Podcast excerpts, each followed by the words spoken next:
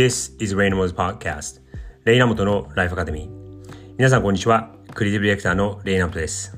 週末が終わり月曜日に入りましたが皆さんいかがお過ごしでしょうか。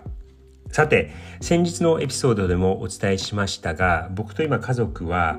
拠点をニューヨークからヨーロッパに動かしています。先日アムステルダムに入ったんですが、ここに数週間いて仕事をしながら、まあ週末はヨーロッパちょこっと旅行をしながら過ごしてみたいと思います。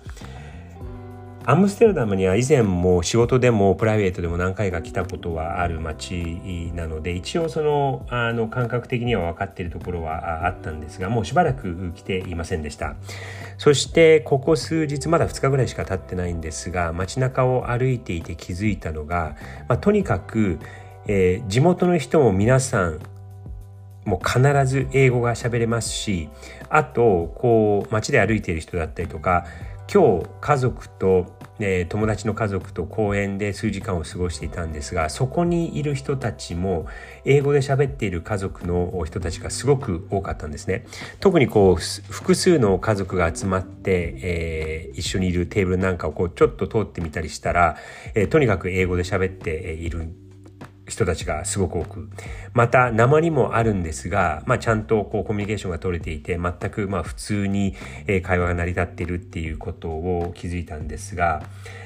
今日のテーマあその英語に鉛があると海外で働くのに不利になるのかっていうテーマを話そうかなと思ったきっかけがですね先日、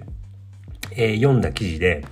えー、Do investors rate non-native English speaker、uh, speaking CEOs more highly? という、えー、エモリー大学の記事、エモリービジネス大学の記事で、えー、投資家は英語がネイティブではない社長を、経営者に対して、えー、経営者たちをいい評価で、え、評価をするのか、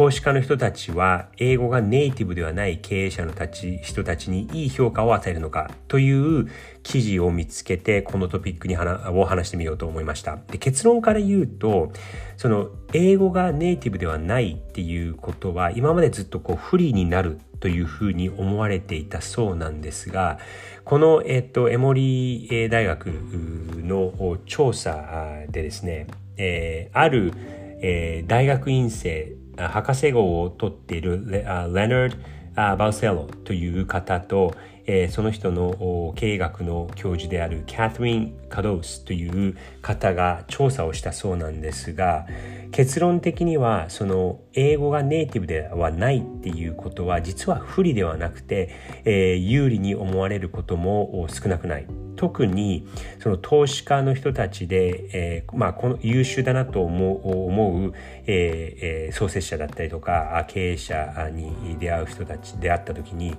その英語はちゃんともちろん喋れるというのが前提ででも、えー、鉛があるという、え、ことを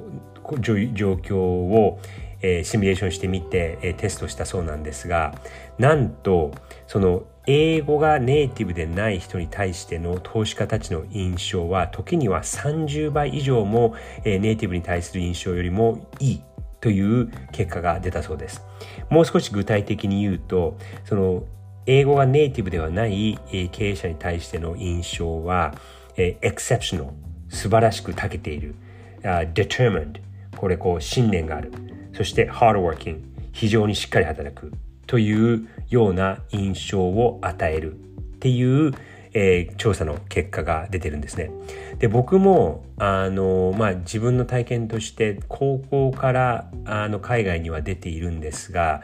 え以前のポッドキャストのエピソードでもお伝えしましたように14歳までは人というのは自然に耳から、えー、言語を覚えることができるそうなんですが15歳 ,15 歳以降になると、えー、こう自動にっていうよりかは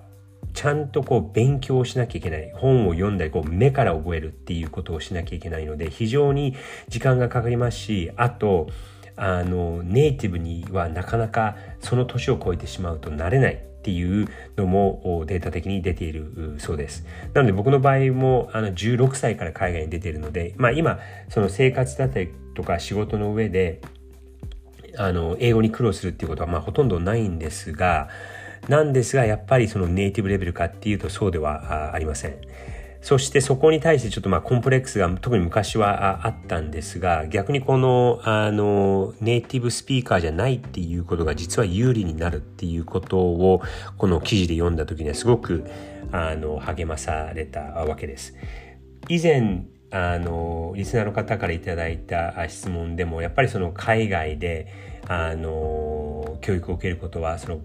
海外で働くことに必須ですかというご質問もいただいたんですがその英語がもちろんその使えることになるのは前提なんですがじゃあ完璧にネイティブレベルになるのかなる必要があるのかっていうとそうでもなくて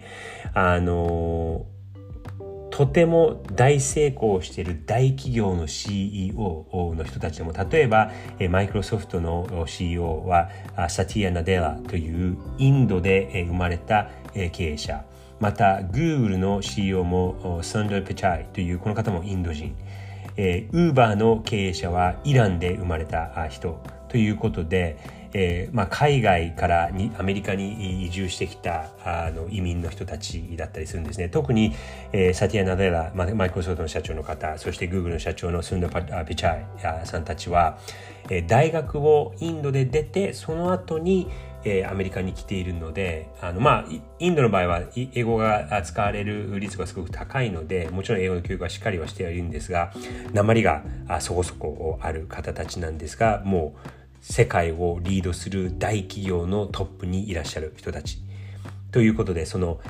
ネイティブであることが成功グローバルで成功する人必須条件では全くないということも言えるのかなと思います。なので、えー、若い方もそして、えー、今子育てをさされている方ももちろんその海外で教育を受けさせ受けることそして受けさせることにには全くあの問題はないとは思うんですがだからといって、えー、それが必須の条件でもないということを今日お伝ええー、したくこのテーマにしてみました。